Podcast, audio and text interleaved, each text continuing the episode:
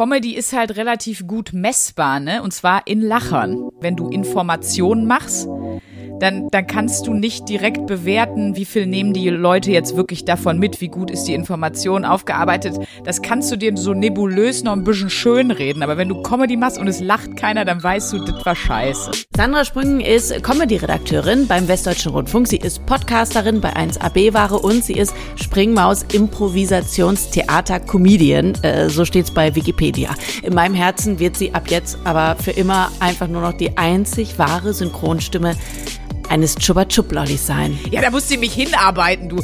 Super lecker und fruchtig. Sandra und ich sprechen in dieser Folge über Frauen in der Comedy, darüber, warum es wichtig ist, beruflich eben auch mal was zu riskieren. Sonst sitzt ihr da, am Ende werdet ihr so richtig ätzende alte Leute, die immer sagen, was sie nicht alles hätten machen können, aber nie versucht haben. So. Und so nervige Rentner will man nicht sein. Viel Spaß auf jeden Fall mit dieser Folge. Es wird garantiert super lecker und fruchtig. Die Medienmacherin im Gespräch mit Freddy Schürheck. Hallo alle und willkommen zu einer neuen Folge von Die Medienmacherin. Erstmal freue ich mich, dass ihr wieder mit dabei seid und ich freue mich natürlich auch, wenn ihr eine Bewertung für den Podcast da lasst oder ein Abo bei Spotify zum Beispiel. So, und jetzt die neue Folge, dieses Mal mit einer der lustigsten Frauen, die ich kenne, Sandra Sprünken, die mir eben schon verraten hat, äh, sie hört auch immer diesen Podcast und fragt sich jetzt, ob äh, ich direkt wieder als erstes die Frage stelle, die ich hier immer als erstes stelle. Äh, welche ist es? Ja, die du nicht immer, aber oft stellst. Was war dein erster Job in den Medien? So, und auf diese Frage hast du dich schon vorbereitet, denke ich mir damit. Äh, dann würde ich sagen, ähm, fangen wir damit nicht an, sondern mit einer anderen Frage. Ich habe gehört, und da muss ich dich kurz fragen, ob ich das richtig in Erinnerung habe. Ja. Ich habe, glaube ich, mal von dir gehört, dass du mal neben unserem jetzigen Bundesgesundheitsminister wohnst, gewohnt hast. Neben Karl Lauterbach. Drüber. Zwei Stockwerke drüber habe ich gewohnt, ja. Als ich nach Köln was? gezogen bin vor zehn Jahren. Und was war der für ein Nachbar? Ein sehr netter, muss ich ehrlich sagen. Also ich habe ihn gefühlt auch nur dreimal gesehen in dem Jahr oder so, wo ich da gewohnt habe. Aber bei der obligatorischen Vorstellungsrunde im Haus, ne, wo man immer so Zeugen Jehovas mäßig überall einmal klingelt. Wusstest du da schon, dass der da wohnt? Oder hat er dir die Tür aufgemacht mit Pyjama und Fliege und du dachtest dir, Du kommst mir bekannt vor mit deinem zerzausten, strubbigen Haar. Nee, also als ich eingezogen bin und Lauterbach gelesen habe, hatte ich äh, es schlimmer befürchtet und dachte Heiner Lauterbach. äh, dann habe ich aber mit den äh, Jungs, die gegenüber gewohnt haben, gequatscht und die haben mich dann gespoilert, bevor ich bei ihm dann vor der Tür stand. Tatsächlich auch ohne Fliege. Damals war er ja noch ein Fliegentyp. Hat er ja nicht an. Aber Pyjama dafür? So, oh oder locker, locker. Pyjama und Fliege, nein, Spaß. Ja, so die Kombination, weißt du? Und dazu noch so ein Spitzenschuh, so einen Lackspitzenschuh. so ein Hugh Hefner Bademantel. Oh nee, oder wie die Chippendales, die tragen ja nur Fliege. Nein, der war, hatte komplett normale Klamotten an, ohne Fliege damals und war wirklich, war ein netter Nachbar. Ich hätte das Gefühl gehabt, wenn ich jetzt mal mir irgendwie hätte Milch leihen wollen, dann hätte ich immer, wenn er denn da gewesen ist, weil es war natürlich nicht oft, hätte ich immer zu ihm kommen können. Guck mal. Also jetzt müssen wir natürlich trotzdem noch mal einen Schritt zurückgehen und gucken, wie bist du denn an diesem Punkt gekommen in deinem Leben, dass du neben äh, Karl Lauterbach eingezogen bist? Wie bist du nach Köln gekommen? Wie bist du in den Medien gekommen? Jetzt dann doch noch mal einmal zurück zu, zu deiner Lieblingsfrage. Was war denn dein erster Job in den Medien, wo du Kohle für bekommen hast, wirklich auch? ich, ich habe halt, also äh, bevor ich zum Lokalradio bin, habe ich auch schon Synchronsachen gemacht. Also ähm, über meine damalige äh, Sprechtechniklehrerin. Die hat mir beim NDR damals noch während meines Musicalstudiums einen Job vermittelt und da habe ich da habe ich hier die Dokumentation vertont. Ich hoffe, dass da nie jemand im Archiv drauf stößt, weil es wirklich nur so äh, über irgendwelche Flussbetten und lachsenden äh, leichende Lachse und also es waren ganz schlimme Dinger und über Froschfamilien, die sich finden und verlieren in irgendeiner Pfütze. Wunderschön, ja. Das war meine allerersten Berührungen so mit den Medien und dann hatte ich auch immer Texte, die natürlich Redakteure auch in einer Ernsthaftigkeit vorgetragen wissen wollten. Ähm, ja, ich habe tatsächlich während des Studiums ähm, auch schon ein bisschen so Sprecherjobs gemacht und habe für eine mhm. ähm, Radio-PR-Agentur, also die quasi Radio- oder Audioformate im Auftrag für XY machen, für die habe ich immer so Wanderpodcasts ähm, eingesprochen. Das heißt, dann hatte ich irgendwie so 15 Seiten Wandern durch Rheinland-Pfalz, äh, das Weinland, bla bla bla. Und mhm. jetzt biegen wir nach rechts ab und wir sehen eine Oase aus Trauben und nur so ein Kram habe ich dann alles eingesprochen, aber mit viel Liebe und Leidenschaft und muss aber sagen, das hat doch irgendwie auch viel Spaß gemacht, auch wenn natürlich inhaltlich das überhaupt nichts mit mir zu tun hatte. Aber irgendwie war es so ein ganz lustiger Job. Also so Wanderpodcasts, falls ihr da mal welche hört, das bin ich. und falls ihr irgendwelche, was warst du jetzt? Was hast du jetzt vertont? Da die Fische, Frösche? Ja, viel Bachläufe, Flüsse, äh, Getier in Flüssen. So, das war, das war mein Fachgebiet damals. Ich fand auch geil, weil immer, wenn man so gelesen hat, man ist so abgeschweift. Also ich habe irgendwann gemerkt, so wie bei schlechten Sex, dass du die Einkaufsliste im Kopf durchgehst, während du das eigentlich vorliest über die leichenden Frösche.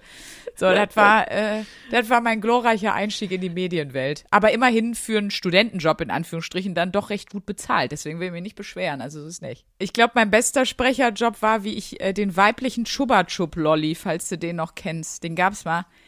Das war eigentlich nur drei Sekunden irgendwas schreien. Oh mein Gott. Also du hast nur. Chupa Chups Werbung gemacht. Ja. Du sag mal, was kommst du mir denn mit dem Bachläufen hier um die Ecke? Das ist ja eine mega News. Du warst Er- Chups. Ja, da und musste ich mich hinarbeiten, du. Da musste ich ja meine Charakterentwicklung, bis ich bis Ja, ja, und und, nur drei Wörter. Ich weiß nicht mehr, Und was was. hast du dann gesagt da? Also was war das dann? Wie, ähm, und dann lief das so bei Super RTL in der Pause oder was? Ja, ja, Und alle also- deine Freunde so, oh Sandra, ich habe dich wieder im Fernsehen schreien gehört. Genau, es waren diese animierten Lollis, ne, wo dann immer die Augen so irre rumgehüpft sind, was immer alles aussah wie so aus so einem, aus so einem LSD-Traum entsprungen und dann hat man immer nur irgendwas geschrien. Super lecker und fruchtig oder so. Es war total doof. Also es war auch wirklich nur das. Es, es waren wirklich nur drei Wörter irgendwie. Super lecker und fruchtig oder so. Das war mein Job. Und dann, und dann gehst du da rein und dann kriegst du aber danach äh, irgendwie 300 Euro in die Hand gedrückt und du bist so, geil. Ja, geil. Geil. Da bin ich ja gerne das kleine Früchtchen aus dem Werbespot, kein Problem. Aber das Geile ist auch, wenn mich jemand fragen würde, wer im ganzen WDR könnte diesen Werbespot sprechen, ich glaube, du wärst auch wirklich meine Nummer eins gewesen. Du hast Dankeschön. gerade schon selbst mitschwingen lassen, du hast ja halt auch einfach Musical studiert. Das ist was, was ich lange von dir gar nicht wusste, was aber auch wiederum irgendwie total zu dir passt, aber irgendwie bist du dann doch so lässig bescheiden mit vielen Dingen, dass du sowas halt nicht vor dir herträgst, wo ich mir denke, das ist doch krass. Du bist quasi auf einer Bühne richtig mal professionell ausgebildet worden und das auch noch in Hamburg. Also jetzt nicht irgendwo am Arsch der Welt, sondern da, wo halt alle auf die großen Bretter, die die Welt bedeuten wollen. Äh, wie bist du da überhaupt erstmal hingekommen zum, zur Musical-Ausbildung? Ich nehme an, das waren 178.000 verschiedene Tests. Ja, in der Tat war das sogar eine, eine Casting-Auswahlwoche. Also eine ganze Woche ähm, hatte man dann Zeit, Choreos zu lernen, hatte man Zeit, ähm, verschiedene Lieder vorzubereiten, haben die mal so geguckt, wie man im Chor singt, wie man sich Monologe irgendwie aneignet und so solche Dinge. Das war, war eine ganze Woche und dann am Ende der Woche, das war so ein richtig schlimmer Moment, kamen die mit so einem also man hatte so ein Namensschild und dann kamen die mit so Punkten in verschiedenen Farben und haben einem das da drauf, so richtig, so ein Label, weißt du, und die Armen, die dann einen roten Punkt hatten oder einen orangen, das hieß irgendwie, du musst noch mal, müssen wir noch mal überlegen, so. Also das war Oh gruselig. Ähm, und das habe ich dann aber nach, nach einer Woche äh, Blut, Schweiß und Tränen, äh, habe ich das dann in der Tat zuerst mal gemacht, ja, bevor ich dann quasi irgendwann ich bin ja noch so ein Medienquereinsteiger. Ne? Es wird ja immer seltener. Früher gab es das, glaube ich, voll häufig, dass Leute aus allen Berufsbereichen irgendwie auch in Redakteursjobs und so gewechselt sind. Ähm, das wird jetzt immer weniger, weil es ja auch immer mehr Angebote gibt halt. Ne? Also Studiengänge, die sich konkre konkret direkt mit Wissenschaftsjournalismus, Journalismus an sich oder zumindestens, dass man irgendwie Germanistik oder, oder sowas studiert hat, die so konkret in die Richtung führen. Äh, Und ich bin echt, ich bin so der letzte Querschläger der Medienindustrie, glaube ich. Danach haben die gesagt, so jetzt nehmen wir niemand mehr, der von woanders kommt. Den Kanal machen wir dicht, da kommt nichts Gutes. So. Du, aber äh, diese Ausbildung jetzt als Musical-Darstellerin, das ist doch auch, also ich meine, das, das Auswahlverfahren klingt jetzt schon wirk- wirklich hart, nicht nur wegen der Punkte, sondern auch wegen allem. Also ich glaube, wir schwitzen alle gerade mit. Wir kennen ja auch, dank äh, sämtlicher Castingshows, äh, ungefähr solche Verfahren, wie hart das sein kann und wie, wie bitter auch teilweise. Und dann während der Ausbildung gab es da mal Momente, wo du dachtest, ach du Scheiße, das ist mir hier jetzt wirklich alles zu, zu anstrengend, zu viel, zu, zu stressig, zu, zu körperlich anstrengend, wie auch immer. Ja, ja, aber nur jeden dritten Tag. Also Oh Gott. Oh Gott. Doch, also das kommt halt drauf an. Es ist eine, es ist eine echt harte Ausbildung. Also es fängt halt Montag bis Freitag jeden Morgen um 8 Uhr mit Ballett an der Stange, ne? Eineinhalb Stunden an.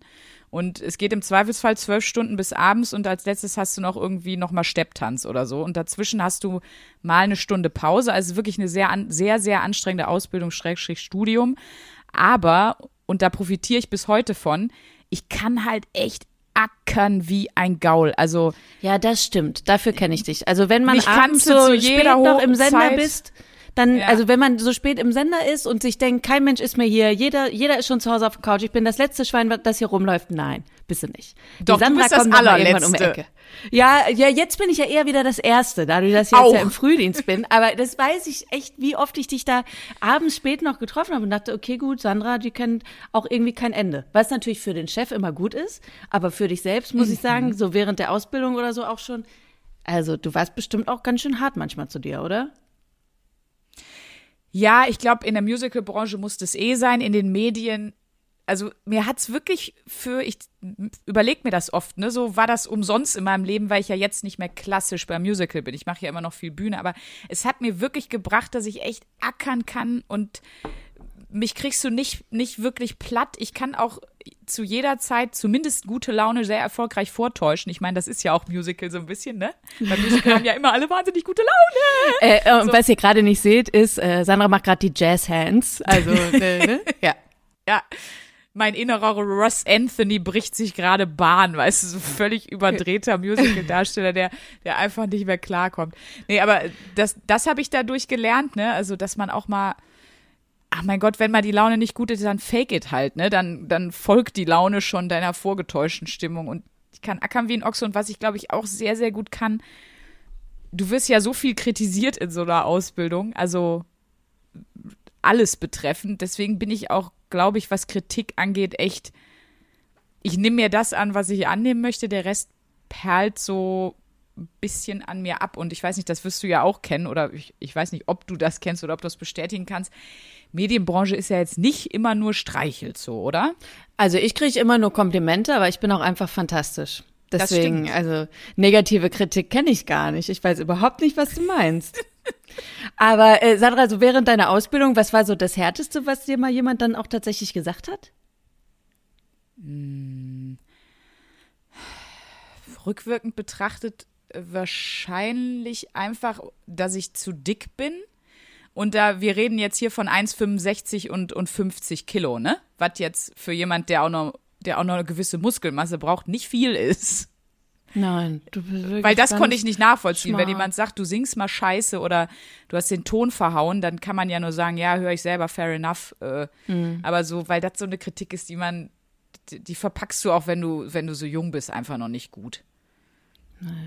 Und was war dann der Punkt, warum du gesagt hast, du willst jetzt eben nicht nach der Ausbildung irgendwie tatsächlich ein Engagement annehmen und äh, vier Monate lang die Schlange bei König der Löwen spielen, sondern warum hast du gesagt, nein, ich will in die Medien und vielleicht irgendwann ein Chupa Chups Lolli sein? Äh, ich hatte mich verletzt und dann habe ich ein Praktikum beim Radio gemacht wegen meiner äh, Vertonungsvergangenheit beim NDR. Und dann bin ich da reingerutscht. Und ich weiß, ich habe ja auch ähm, mit, mit viel Freude, du hast ja gerade schon gesagt, ich bin ja auch Fan vom Podcast und ich höre ja auch immer, habe ja zum Beispiel auch die Folge mit unserer ehemaligen 1 Live-Wortchefin, mit der Andrea. Ähm, gehört und die sagte halt auf, da, manchmal öffnen sich einfach Türen und da muss man den Mut haben, da mal so durchzugehen. Und so war das da auch. Da hat sich dann eine neue Tür geöffnet für mich in dem Moment mit dem Praktikum beim Radio. Und dann hieß es, willst du mal eine Reportersache testen? Dann später willst du mal Moderationstesten irgendwie. Und dann habe ich immer gesagt, ja, mir schön in eine Hose gemacht, aber erstmal vorne rum auf dicke Hose getan. Und dann hatte ich so die Möglichkeit, einfach auch nochmal in ganz andere ja, Sachen reinzuschnuppern. Und das fand ich dann einfach geil. Das hat dann einfach sehr, sehr viel Spaß gemacht. Ja, Radio Wuppertal, da hast du dein Volontariat gemacht, da hast du Morning Show moderiert äh, und äh, ich habe es leider damals nicht gehört, aber ich habe ja schon oft auch zu dir gesagt, ich könnte es mir richtig gut vorstellen, dich als Radiomoderatorin, weil du einfach alles bist, was man braucht, plus noch mal hundert mehr, Mal mehr und vor allen Dingen, und das finde ich so krass, du bist so authentisch, spontan, witzig und schlagfertig, das ist wirklich krass. Oh Gott, jetzt klingelt hier noch mein Handy. Äh, ist ein Kollege, der Marius. Ich sage ihm liebe Grüße von dir. Ähm, Danke. Auf jeden Fall, du bist so spontan, authentisch, lustig und das hast du ja tatsächlich dann auch vertieft nach der Musicalzeit. Du bist ja beim Springmaus-Theater, seit beim Impro-Theater seit acht Jahren, ne?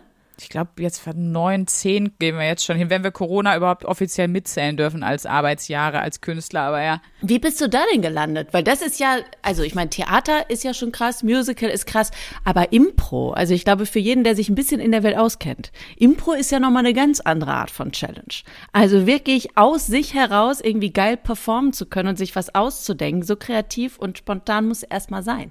Wie bist du da gelandet?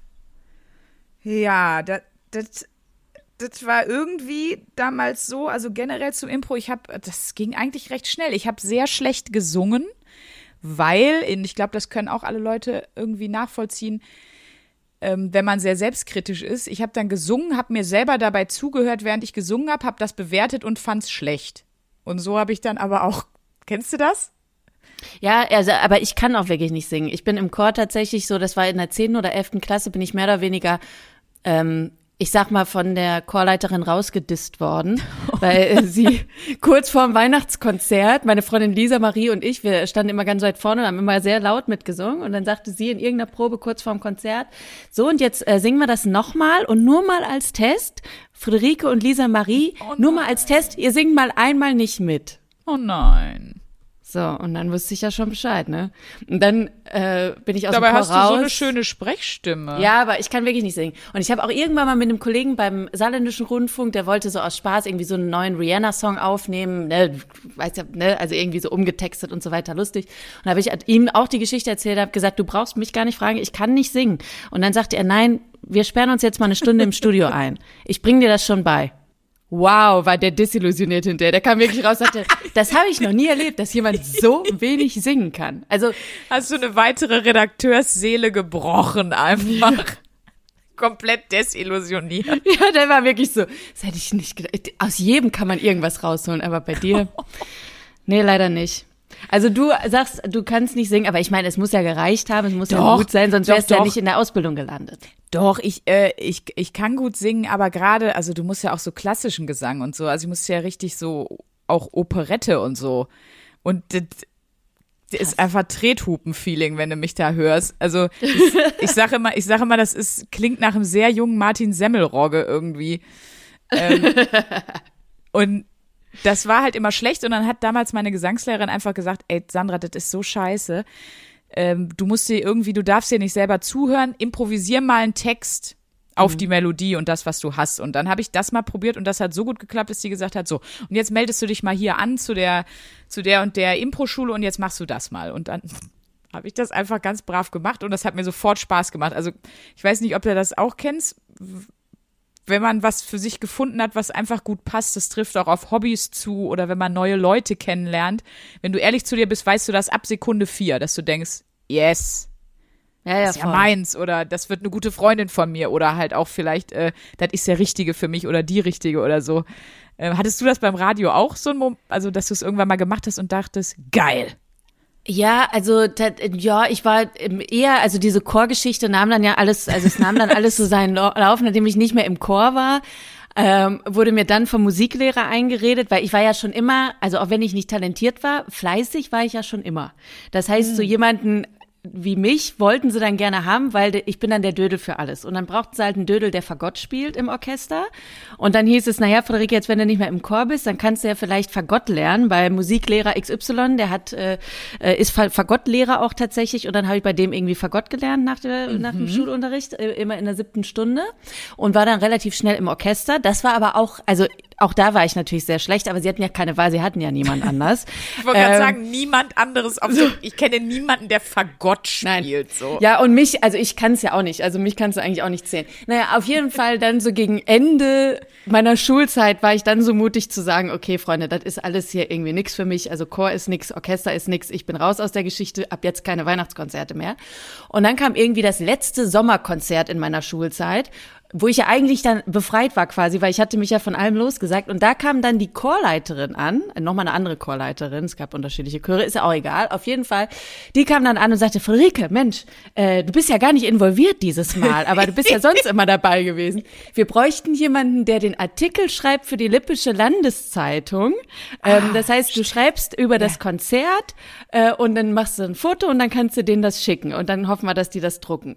Und so, das war mein erstes Engagement dann irgendwie, also so hat mich das Singen quasi zur Zeitung gebracht. Und da muss ich sagen, als ich das dann das erste Mal gemacht habe und abends in meinem Zimmerchen da gesessen habe, in meinem Kinderzimmer und zwischen den Bravo-Postern den ersten Artikel geschrieben habe, da habe ich gemerkt, okay Leute, das, geklickt, ne? das ist mein Platz. Und das habe ich auch echt äh, jahrelang gemacht, noch während des Studiums dann immer so wochenweise, auch teilweise Sommervertretung gemacht für die Redakteure in der Redaktion und so. Und habe halt dann geschrieben und dann ging es so weiter mit dem Radio. Aber so dieses Sachen erzählen, das, da, das war mein Klickmoment. Das ist ein geiler Moment. Also da muss man echt für sich selber auch genau hinhören und auch ohne Angst hören, wenn man dieses Ding hat von, yep, das ist es, das ist was, was mir richtig Spaß macht. Ich weiß, ich hatte das bei 1 Live auch, als ich die Möglichkeit bekommen habe, aus so dem, ich sag mal, der, der, der Tagesredaktion nochmal zu wechseln in die Comedy. Da hatte ich auch so am zweiten Tag war das so, yep. Also es sind einfach so, so Momente und die sagen einem ja ganz, ganz viel. Und ich glaube, manchmal hat man dann Schiss davor. Ähm, kann ja auch sein, dass das ganz woanders klickt. So, what? Äh, Jetzt auf einmal Schreiner ich gerne. Was ist jetzt los? ich bin doch, ich bin doch Banker. Aber ne, dass man das für sich selber im Blick behält, das finde ich so ein, so ein guter Karrieretipp. Weil manchmal fällt halt alles so in die falls right into place hier. Das passt dann einfach. Und wenn man dieses Gefühl hat, dann unbedingt, unbedingt hinterher mit dem Berufswunsch, so, finde ich. Das finde ich aber auch lustig, weil als äh, du dann die Comedy bist bei 1 Live, also uns vom Team her war das allen klar, so, ja natürlich, natürlich macht Sandra das. Natürlich passt das wie Arsch auf Eimer. Natürlich, also perfekte Wahl, ne? Aber man selbst ist manchmal dann ja so in dem einen Job, den man gerade macht, dass man vielleicht gar nicht so, so in Betracht zieht, was anderes zu machen, aber dann kam das da um die Ecke und dann hast du das gemacht. Aber lass uns doch trotzdem noch mal kurz beim Impro bleiben, weil, wie gesagt, ich finde wirklich, das ist eine riesen Herausforderung. Impro. Ich habe dich ja leider immer noch nicht live gesehen. Das kommt natürlich, da kam dann auch Corona dazwischen und so weiter und ich erlebe dich ja auch live so im Alltag, aber ich würde dich da ja wirklich zu gerne mal sehen auf der Bühne. Nimm uns mal hin äh, mit äh, hinter die Kulissen ähm, bei euch bei Spr Springmaus. Wie funktioniert das? Denkt ihr euch vorher wenigstens so ganz grob einen Fahrplan aus, was machen wir auf der Bühne? Oder ist wirklich so, okay Leute, ich fange jetzt gleich mal an, dann kommt ihr auf die Bühne und dann guckt ihr, wie ihr es weiterführt. Also wir gehen ja immer alle zusammen auf die Bühne, deswegen mache ich das zum Beispiel auch sehr, sehr gerne, weil das im Gegensatz zum Stand-up ja ein Gruppending ist. Und ich mag das, weil beim Stand-up bin ich alleine. Ich selber kann mich nicht so richtig überraschen, weil ich kenne mich ja relativ gut. Ähm, ich mag mich zwar nicht, aber ich kenne mich. Und beim Impro ist aber so, die anderen können dich ja, können dich ja so krass überraschen und dir irgendwie so viel neuen Input geben, wo du nie mit gerechnet hättest. Und das sind ja eigentlich so die richtig geilen Momente. Deswegen ist es immer cool, dass wir immer zusammen alle da sind. Und ähm, naja, wir machen uns insofern ja einen, einen groben Fahrplan. Wir haben ja auch Programme, die so ein bisschen thematisch was haben. Ne? Wir spielen Jans Jeck, die Karnevalsshow, wir spielen äh, Büro, Büro, wir spielen bombastisch romantisch. Und ähm, zum Beispiel, wenn wir dann das Publikum Dinge fragen, weil wir machen ja alles nur auf Zuruf des Publikums, dann fragen wir die ja schon das eine Mal Dinge, hör mal, worüber hast du dich denn äh, das letzte Mal auf der Arbeit so richtig aufgeregt, jetzt in einem Büro-Büro-Kontext? Bei Jans Jeck fragen wir, was ist für euch das Schönste an Karneval? Und bei Bombastisch Romantisch sagt man dann, welche Eigenschaft soll denn dein, dein zukünftiger Partner auf jeden Fall haben oder so? Also dass man mal überlegt, was fallen mir für Fragen zu den Themen ein, ist klar. Und dann gibt's beim Impro ja auch immer Games, ne? Es gibt äh, Sprachgames, es gibt Physical Games, also wo man sehr körperlich ist, sowas wie ein Gebärdendolmetscher oder so. Und wir versuchen schon vorher immer einmal zu gucken, was sind jetzt so unsere, unsere sechs, sieben, acht Games, die wir irgendwie machen können, damit wir jetzt nicht nur was mit Sprache machen oder nur was mit Musik oder nur was mit so, ne, dass wir irgendwie eine, eine Mischung reinkriegen. Aber was wir dann letzten Endes auf der Bühne machen, sagt uns ja dann erst das Publikum, weil die bestimmen, ob es in der Szene um einen Hund geht oder um Frank-Walter Steinmeier oder um beides. Jetzt wird es gerade sehr weirder Sketch. Ja, oder vielleicht Frank-Walter Steinmeier als Hund, was wiederum gar nicht mal so weird ist, wenn man bedenkt, dass wir in einer Karnevalssession sind. Du, äh, hattest du auf der Bühne dann eigentlich auch schon mal so einen Moment, ich habe neulich das Buch gelesen von Caroline Kebekus, aus dem ich ja jetzt schon wirklich auch einige Male erzählt habe, aber es ist auch wirklich Mhm. Ja, sehr gut. Hast du es gelesen? sagen, kannst du schon auswendig? Ich kann es schon auswendig, wirklich. Also es hat mich wirklich sehr, sehr erheitert und gleichzeitig bereichert, dieses Buch. Hast du es also noch nicht Tolles gelesen? Buch. Doch. Doch, hast du, okay. Und da hat sie doch auch von so einer, so einem Moment, wo sie irgendwie auf der Bühne war und keiner hat gelacht, so. Und du guckst halt da rein und du kommst raus, äh, also kommst raus vom, vom Auftritt und denkst, eigentlich will ich nur heulen. Hattest du sowas auch mal? Weil das ist ja schon knüppelhart, ey. Also mit Comedy irgendwie, ah, Niemand, Ja. ich habe immer das Gefühl, nirgendwo sind die Leute so kritisch, also jetzt im, im Entertainment-Bereich wie bei Comedy so. Ja, Comedy ist halt relativ gut messbar, ne? Und zwar in Lachern. Also, ähm, während du dich bei, wenn du irgendwie auch, das gilt auch bei uns jetzt beim Radio oder im Fernsehen, wenn du Informationen machst, dann, dann kannst du nicht direkt bewerten, wie viel nehmen die Leute jetzt wirklich davon mit, wie gut ist die Information aufgearbeitet. Das kannst du dir so nebulös noch ein bisschen schön reden. Aber wenn du Comedy machst und es lacht keiner, dann weißt du, das war scheiße. Da ist halt keinerlei ähm, Beschönigungsmöglichkeit da. Ähm, eh, klar hatte ich schon mal Auftritte, die einfach nicht gut waren. Also, äh, und die irgendwie fu- furchtbar oder im komischen Umfeld stattgefunden haben. Manchmal mache ich auch ja Sachen auf der Bühne, wo ich danach denke so, oh Gott, das hast du jetzt aber nicht wirklich gesagt oder gemacht oder so. Ähm, aber das Gute beim Impro ist, und deswegen ist das, was, was, was Caro auch im Buch schreibt, das kenne ich von Stand-Uppern. Das Gute beim Impro ist, wenn ich merke, ähm, ich sag mal, der Gag war jetzt zu, zu intellektuell, zu kabarettistisch oder aber auch der war viel zu flach. Die mögen viel mehr, ich sag mal ganz blöd, hohe Kunst. Dann kann ich bei Impro ja immer anpassen. Dann kann ich sagen, okay, Leute, mein Rap hier, in dem ich vielleicht ein paar schwierige Worte jetzt mal reingebracht hat in meinen improvisierten Gangster-Rap, der hat euch nicht so zugesagt. Was für Musikstil wollt ihr denn dann? So. Und dann, ja. wir wollen Oper. Okay, was muss, soll ich auch noch reimen? Ja, ja, klar. Ja, wollt ihr mehr eine, eine italienische Oper oder eine Wagner-Oper? Ja, wir wollen mehr das. Und dann macht mein Pianist das und dann mache ich das. Also wie, das ist sehr gut anpassbar. Deswegen hast du nie dieses Ding von, ich hänge jetzt hier und nix funktioniert. Und dann bist du einmal in der Mehrzweckhalle irgendwo im Sauerland und die wollen dann, dass du ihnen einen Schlager über die Buttersemmel singst. Dann machst du halt das.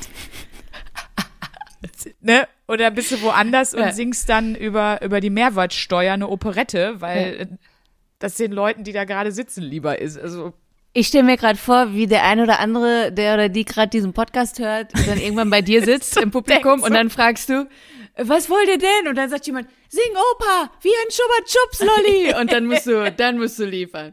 ja, Ja, aber es stimmt schon, man kann so ein bisschen, an- man kann immer auf so eine ein bisschen so eine Metaebene gehen, man kann sich irgendwie so ein bisschen von dieser Situation lösen. Das hat mir auch tatsächlich irgendwann mal ein Radiocoach, der Christoph Flach kennst du ja auch, mal äh, gesagt, dass der meinte in einer Doppelmod, wenn du das Gefühl hast, du verstehst den Gag deines Co-Moderators nicht oder du konntest gerade nicht ganz folgen oder was auch immer, thematisier es, weil das werden meistens die besten Momente, wenn du ganz knallhart einfach mal die Musik runterziehst und sagst, Alter, das habe ich jetzt gerade wirklich nicht gecheckt, was du gesagt hast. Weil dann, also entweder sagen die Leute dann nämlich, ja stimmt, habe ich auch nicht gecheckt, gut, dass sie sagt, oder die sagen, oh Mann, ey, ist die verballert, ey, ne, hat sie schon wieder nicht gecheckt, ha, ha, ha, ha. Aber auch ein Lacher. Und wenn man sich da so ein bisschen von frei macht, von diesem, es muss perfekt bis zum Ende durchgespielt sein und jeder muss es geil finden, sondern hin zu, wir gucken mal, was passiert und dann sind wir einfach mal ein bisschen locker mit allem, dann wird's wahrscheinlich noch mal besser. Naja, und ihr seid da eben beim Impro dann natürlich die, die Könige des, des Lockermachens. Ganz viel ist das auch total wichtig für, für Brainstorming-Prozesse, also überall in den Medien, ne? so in den, und gerade in den Unterhaltungsmedien ist es ja auch so. Eigentlich ist es, man muss aufeinander achten, ein Wort ergibt das andere, der eine inspiriert mich zu einer Idee, die dann wieder jemand anders noch irgendwie weiterträgt und das, das ist so ein, so ein geiles Schneeball-Ding, die, die ganzen Impro-Sachen irgendwie, wenn man sich nur drauf einlässt. Das gilt auch für jede Konferenz oder so, also. Da finde ich es fast ein bisschen schade, wenn man so guckt im, im Fernseh-Comedy-Bereich. Ich kenne mich jetzt nicht so aus im Fernseh-Comedy-Bereich, aber das, was ich davon mitbekomme, ist dann doch eben immer so sehr scripted, sehr vorher durchdacht, wo ich mir dann auch denke, ja, das ist ja auch okay und das ist ja auch witzig, aber ein bisschen mehr Freiraum könnte es noch mal geiler machen. Also ich war neulich zum Beispiel bei der Aufzeichnung von Sieben Tage, Sieben Köpfe. Das läuft jetzt ja wieder bei Ich RTL. habe dich im Hintergrund gesehen. Ich war ganz dezent platziert, Aber äh, ich direkt dich hinter erkannt, mir ja hinter. Genau, hinter mir ja und, also, und Benny war doch auch mit dabei, der war zwischen mir ja und Kristall. Genau, der saß da. Wir, äh, ja, wir wurden sehr, ähm, ja, sehr weit nach vorne gesetzt und wir waren beide sehr müde und hatten zu dem Zeitpunkt auch schon eine Flasche Sekt und zwei Bierintus und waren so, okay, äh, wir versuchen uns zusammenzureißen. Wir sitzen jetzt hier in der ersten Reihe. Wir dachten nicht, dass man uns sieht im Fernsehen. Ähm, aber da fand ich so ein bisschen schade, dass alles so ja, aufgeschrieben war. Also die haben halt wirklich jeden Gag vom Teleprompter abgelesen. Jeder hatte so seine Kamera, die für ihn zuständig war und dann hat man eben da seine vorbereiteten Gags gehabt, die, wie gesagt, also gut, teilweise fand ich sie äh, null lustig, teilweise fand ich sie auch echt oll. Teilweise waren sie aber auch witzig, aber ich dachte die ganze Zeit, scheiße, noch geilerer Kram ist halt immer in den Momenten passiert, wo sie komplett frei waren. Und das waren aber leider immer die Momente, die halt nicht aufgenommen worden sind. Weißt du, so in diesen kurzen Okay. Pausen haben die sich geile Sprüche an den Kopf geworfen. Oder vorher, bevor es richtig losging, waren die richtig heiß. Das war viel besser als das, was auf dem Prompter stand. Aber ja, während der Fernsehaufzeichnung hältst du dich dann halt am Prompter fest. Ich glaube, das, das kennen wir ja von unserer Arbeit beim Radio auch, ne? Also ich, ich bin ja immer die Erste, die in den Raum schreit, ey Leute, mehr Kamikaze. Lass mal hier mehr äh, einfach mal frei drehen, so. Also das, weil ich denke auch immer, es funktioniert auch irgendwie nicht. Das ist, also sich so frei galoppieren, wenn wir, ich bin jetzt mal im Pferdejargon gelandet, frag nicht warum, ich weiß selber nicht. äh, wenn du, wenn du das Pferd ähm, loslässt am, am Weidentor und das sieht schon die Eingrenzung von der Koppel, dann rastet das nicht so aus, als wenn er den Eindruck hat, ich galoppiere jetzt hier erstmal gen Horizont und da ist erstmal nichts, was mich aufhält. Also Kreativität braucht viele Freiräume und das, man muss es auch aushalten können. So, das, das trifft ja eigentlich auf, also nicht nur auf die Medienbranche, aber da natürlich besonders zu. Ich habe auch oft das Gefühl, da möchte ich dann auch, also weil wir ja auch zum Beispiel in Unternehmen gehen und coachen, ne? Weil viele Impro-Taktiken sich auch für Brainstormings eignen. Ich denke mir immer, Leute, macht euch, macht euch erstmal locker so. Also jetzt mal ein konkretes Beispiel. Es geht irgendwie drum, ich sage jetzt mal, eins live wird 25. Das ist ja mal passiert. Und dann kann das Brainstorming in, für einen kreativen Prozess in den Unterhaltungsmedien kann nicht so funktionieren, dass jemand sagt, also ich habe mir überlegt, wir laden wegen 25 Jahren 25 Künstler ein. Das ist kein freies Brainstorming, das ist eine komplett zu Ende gedachte, fertige Idee. Freies Brainstorming würde so funktionieren, was verbinden wir mit Thema Geburtstag? Dann sagt man, ich will alle Freunde dabei haben. Ähm, ich hasse Geschenke auspacken, wenn mich alle angucken. Das ist mir unangenehm. Ich ähm, keine Ahnung, äh, saufen, DJ ist ja egal. Und wenn du diese Sachen hast, dann baust du auf solche freien Assoziationen weiter auf, weiter auf. Und da brauchst du aber halt auch Mut für, weil du erstmal im Chaos versinkst im Zweifelsfall. So. Also ich finde das gerade aber einen total wichtigen Input. Ich möchte einmal noch kurz in Klammern hinzufügen, den 25. Geburtstag haben wir selbstverständlich nicht gefeiert bei 1 Live. Das war mitten in der scheiß Corona-Zeit. Das war Ja. erster Lockdown, alles abgesagt, jede Möglichkeit der Party und Ausgelassenheit war ausgebremst. Ansonsten wäre deine Idee natürlich wirklich sehr schön gewesen, da einfach mal sich komplett ähm, frei zu machen von allem. Aber ich finde das gerade voll den guten Input. Ich glaube, das nehme ich jetzt auch mit in die nächsten Brainstormings. Dann sage ich nicht, weil ich neige ja auch dazu, wenn ich eine Idee habe, dann sage ich die auch schon so komplett quasi, so im Sinne von, ich würde gern das und das machen und dann heißt es halt entweder ja oder nein. Aber ich muss eher so, ich würde gern mal was zum Thema so und so machen. Hab da Ideen. Naja, beides ist ja gut, ne? Wenn man natürlich schon, ich meine, du bist ja jetzt auch absoluter äh, Medienprofi, ne? Du weißt schon genau, wie kann ich das umsetzen, was wird daraus in der Sendung. Du hast wahrscheinlich sogar für dich schon im Kopf, wie du's moderieren würdest und so, weil das einfach bei dir ist der Prozess schon da. Aber wir arbeiten ja auch viel mit neuen Leuten und Leute, die neu in der, in der Unterhaltungsbranche sind oder neu in den Medien und so. Und äh, die, die wissen, die haben noch nicht diese ganzen Filter und die wissen noch gar nicht, wie man das einordnet. Und da musst du erstmal eine Atmosphäre schaffen, wo einfach, wie gesagt, Kamikaze hochgradig erwünscht ist. Und man einfach so, Musiker machen das auch. Gute Musik entsteht, wenn Musiker einfach jammen. Und das heißt, jammen heißt einfach, man macht was zusammen und versucht und findet was oder sagt dann so, nee, lass mal anders machen, das ist scheiße. Da sagt ja auch keiner, okay Leute, wir jammen jetzt und das wird ein Viervierteltakt in 10 Uhr und Ja, äh, du mit dem Schlagzeug setzt ab Takt 3 ein und du machst, also das, ne, wir, Ja. ich glaube in allen äh, Medien sind oft die, die Prozesse sehr, schon sehr klar vorgegeben und ich bin echt größter Fan von auch, auch einfach mal, man muss auch einfach mal, Entschuldigung, aber Scheiße labern dürfen. Also ich sitze ja auch ähm, in Writers Rooms, ne, wo man Comedy-Sitcoms schreibt und ich schreibe ja auch mit Comedians manchmal Bits und so. Da die Hälfte, ach nee, Entschuldigung, 80 Prozent davon schmeißen wir am Ende weg, aber du musst es einmal durchgedacht haben. Und selbst wenn du dann sagst, oh Gott, ist das eine irre, ein irrer Schrott, dann hast du aber trotzdem manchmal dieses Ding von, aber damit können wir was machen. Gibt ja auch viele so Schreibtechniken, ähm, wo du ein Blatt rumgibst und man sagt, jetzt schreib mal das Skurrilste auf, was dir für den Charakter oder zu dem Thema einfällt, wo, wo du schon weißt, das ist richtig Tütü und dann reduzierst du die Idee am Ende runter. Also ich weiß jetzt gerade kein gutes Beispiel, aber Aber das klingt alles total gut. Also ich wäre ich ein Unternehmen, ich würde jetzt direkt mal Sandra Sprüngen buchen für so einen Kreativworkshop oder so. Also es ist voll geil. Da nimmt man, also heute nimmt man richtig was mit. Nicht nur Chupa Chups Werbung. Wir haben jetzt Ja, noch und- viel mehr von dir gelernt. Und dann passiert das, passiert das, was äh, schon oft passiert ist. Dann, dann buchen mich wirklich Unternehmen, die sagen, ja, wir brauchen mal frischen Wind, wir brauchen mal frisches Brainstorming. Äh, Ja. Und dann komme ich da rein und es ist original das Foto, was gerade durch die Medien geht. 70 alte Leute sitzen, Ja.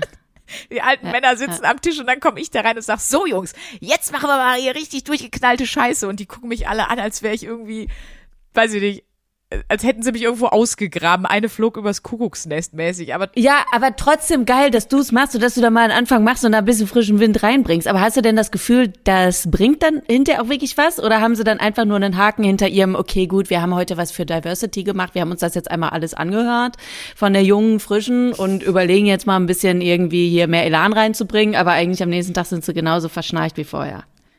Nee, ich hätte jetzt gesagt, den Großteil kriege ich, aber ich habe doch eine diebische Freude dran.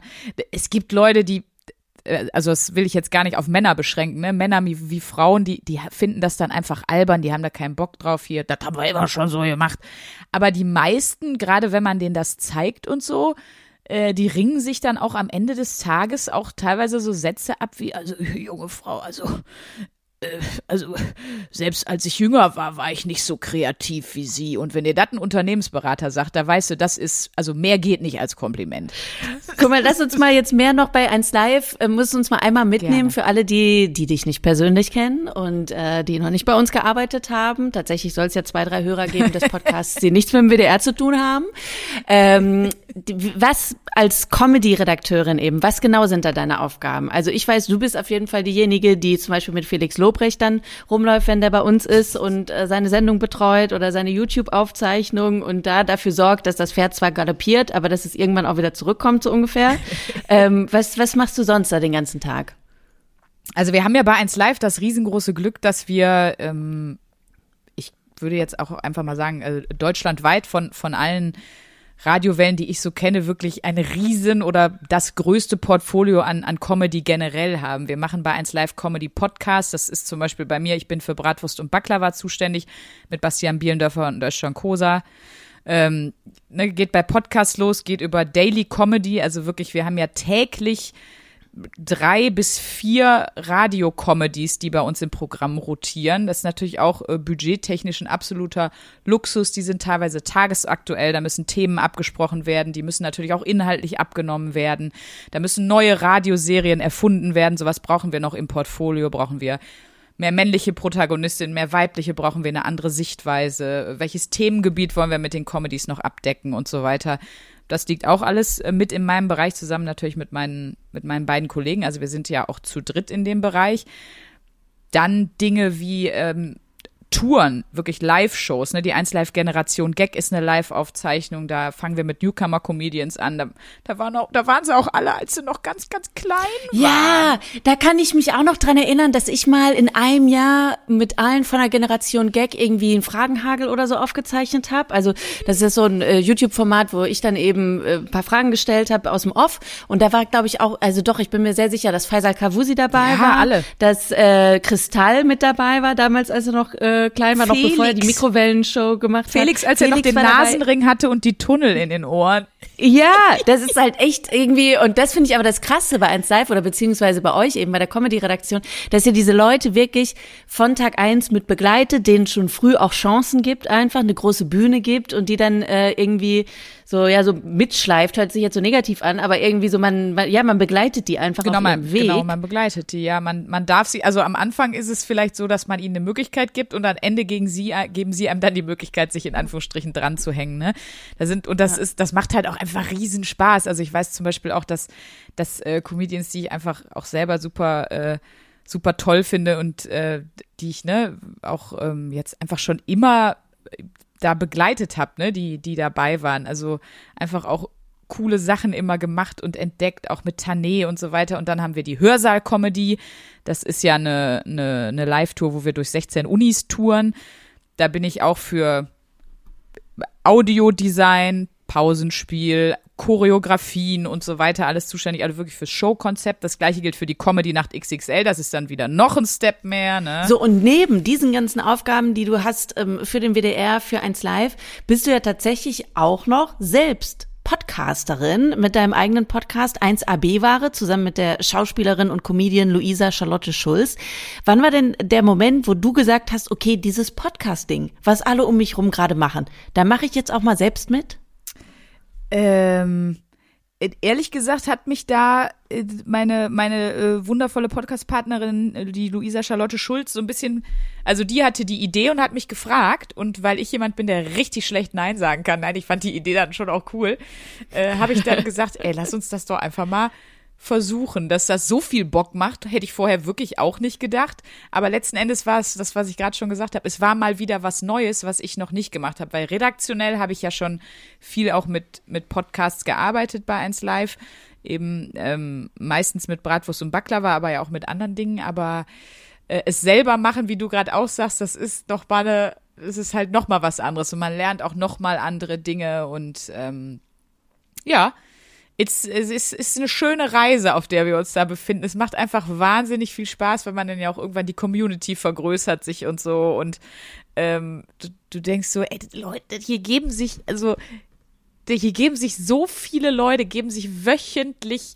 äh, hier unseren Podcast. Und das Tolle ist ja auch, du, die Folge kommt montags immer raus, also um 0 Uhr eins. Und wir haben morgens um sechs schon die ersten Mails von Leuten, die irgendwas schreiben und so. Und das ist echt schön. Und wir haben ja auch eine, eine wirklich sehr, wie ich finde, sehr, sehr, sehr coole Community. Wir haben es irgendwie geschafft, sehr viele Leute um uns zu versammeln, die alle so, ich sag mal, die, die gleiche Sprache sprechen. Es ist so die Mentalität des Ruhrgebiets in einer Essenz des Podcasts gefangen irgendwie. Also wir beschimpfen uns auch wundervoll, das äh, finde ich auch ganz toll. Wir beschimpfen auch alle anderen, jeder beschimpft sich selber. Nein, es ist so eine sehr raue Herzlichkeit, die da, glaube ich, herrscht. Und dass wir da so viele Leute mitnehmen können, ähm, dass, dass wir für die Leute ihre Heiratsanträge machen dürfen, dass wir ähm, ja da ja auch irgendwie so, so ein wichtiger Stück Alltag geworden sind irgendwie, dass man so dazugehört. Das ist echt schon schön, finde ich. Es gibt ja tatsächlich immer noch viel weniger Frauen als Männer in der Comedy-Branche. Also äh, da hat man teilweise schon Glück, wenn in einer großen Comedy-Runde wenigstens mal eine Frau sitzt.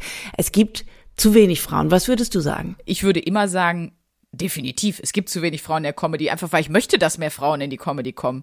Einfach, äh, weil ich jedem sagen will, der irgendwie da auch mal Bock drauf hat. Ey, Jungs, äh, Jungs, sag ich schon. Ja, guck. Räumt die Jungs aus dem Weg, sollte mein Appell ja. sein. Nein, aber ne, jede Frau, die irgendwie sagt, ähm, ja, ich, mh, hm, äh, A, äh, traut euch, geht, es gibt mittlerweile so viele Open Stages, ne, geht da mal hin hier, gerade im, im Kölner Raum, aber ich weiß auch so, äh, in Mainz unten im Süden, in Berlin, sogar in Hamburg, mhm. äh, gibt es mittlerweile offene Bühnen, wo man sich echt mal vor 40, 50 Leuten ausprobieren kann. Und ich erlebe da auch gerade bei diesen wirklich kleinen Bühnen, wo man ja auch dann sein Material testet, das, was man geschrieben hat und so, ähm, da ist eine, da ist die Community eigentlich sehr wohlwollend und man kann sich da gut ausprobieren. Und wenn man da am Anfang hinkommt, dann supporten einen auch die anderen und die erklären einem Dinge und die nehmen einen vielleicht wie ersten Auftritt so ein bisschen unter die Fittiche oder so. Ähm, zumindest ist das jetzt so die Erfahrung, die ich gemacht habe und wo ich schon von einigen auch gehört habe. Ich kann es jetzt nicht für alle Personen im Show bis 100 Prozent äh, garantieren. Ich will nur sagen, da ist, da sind echt äh, äh, nette Leute und da sind tolle Möglichkeiten, das einfach mal auszuprobieren. Und ähm, deswegen sage ich, ja, sind zu wenig Frauen in der Comedy. Äh, ich glaube auch, dass viel mehr Frauen das können. Also können im Sinne von, dass sie da eigentlich ein Talent für haben, wenn man es nicht so krass hinterfragt. Ja, und ich, äh, wenn ich so bei Social Media oder so das verfolge, wenn ähm, zum Beispiel eben lustige Videos von Frauen äh, oder lustige Videos von Männern, dann sieht man schon, dass Frauen weniger verziehen wird. Also wenn da ein Gag ist, der nicht so geil ist, heißt es direkt, ah ja, ach, guck mal, ja, die, die absolut nicht lustige Frau. Und bei einem Typen, ja komm, aber ist auch eigentlich ein cooler Dude oder so. Also es ist teilweise wird da echt krass mit zweierlei mhm. Maß gemessen und ich kann auch verstehen, wenn man da natürlich zurückscheut und ja. sich erstmal sagt so, ey, nee, pff, pass mal auf, bevor ich da mich irgendwas aussetze, mit was ich nicht umgehen kann oder nicht umgehen will, dann lasse ich es halt bleiben, weil es ist schon, es ist ja sowieso ein echt hartes Feld. So Comedy haben wir ja gerade auch schon drüber gesprochen. So, wenn dann halt keiner lacht, das tut einem schon weh. Ja. Und wenn man dann das Gefühl hat, man wird jetzt doppelt kritisch angeguckt, weil man halt eine Frau ist oder weil man vielleicht auch im Line-Up die einzige Frau ist oder wie auch Ich immer. empfehle auch jedem, ähm, nicht nur bei Mixshows, sondern manche haben ja auch, auch Solo-Shows, mit denen sie touren, ne? Also geht da gefälligst hin. Hört gefälligst. Geht da gefälligst hin. Naja, wir hatten es ja auch so ein bisschen, ne? Zum Beispiel mit den, mit den, mit den Podcasts, da ist es ja auch so. ey, Wir, wir haben das wirklich relativ neu angefangen. Also wir haben jetzt erst, also wir haben noch kein Jahr unseren Podcast. Also die 1AB-Ware ist ganz neu auf dem Markt, ist aber schon der auf Spotify in den Comedy-Podcast-Charts der erfolgreichste Women-Only-Podcast nach Barbara Schöneberger, möchte ich immer dazu sagen, aber ne, mit zwei Frauen, weil Frauen machen sonst auch immer nur Crime-Formate. Und die Crime-Formate werden dann von 70 bis 80 Prozent weiblichen Hörern gehört. Wo ich mir auch denke, wieso? Jungs, gibt uns wenigstens eine Chance. Also hört euch einfach mal zwei Frauen an. Das ist ein Befehl. Den Podcast von Sandra, Nein, 1AB-Ware, aber- müsst ihr auf jeden Fall hören. Und Ja, was wäre und noch geht zu dein... allen anderen tollen, ähm, also alle weiblichen Comedians, die es gibt, Maria Clara Groppler, Neger, Amiri, Lena Kupke, Christine Jogsch, Luisa, Charlotte Schulz und so weiter. Ich, ihr, sie stehen auch alle in Caro Kebekes Buch drin. Ihr findet sie auf Sisters Ja. of Comedy. Da gibt es eine Liste. Es gibt auch wunderbare Kabarettistinnen, Annie Hartmann, Barbara Ruscher. Zieht es euch alle alles rein. Äh, Gerburg Janke, Lisa Feller. Ich, die Liste ist unendlich lang. Ähm, und dann werdet ihr sehen, dass dieses äh, Vorurteil von Frauen sind nicht lustig, dass das ein Vorurteil ist, was nicht, nicht korrekt ist irgendwie. 1000 Prozent. Weil ähm, ich mache auf jeden Fall lustigere Pimmelwitze als die Typen selber. Also das wollen wir mal festhalten. Ja, das kann ich auch, äh, vor allen Dingen auch gnadenlosere, schamlosere Pimmelwitze So. macht die Sandra. So sieht's aus. So. Du sag mal, ähm, kann man vom lustig sein eigentlich leben? Also ich meine, du äh, hast jetzt ja eben auch noch deinen festen Job bei 1 Live und so. Das ist Mhm. natürlich jetzt nochmal eine andere Nummer, aber jetzt so als Stand-up-Comedian zum Beispiel.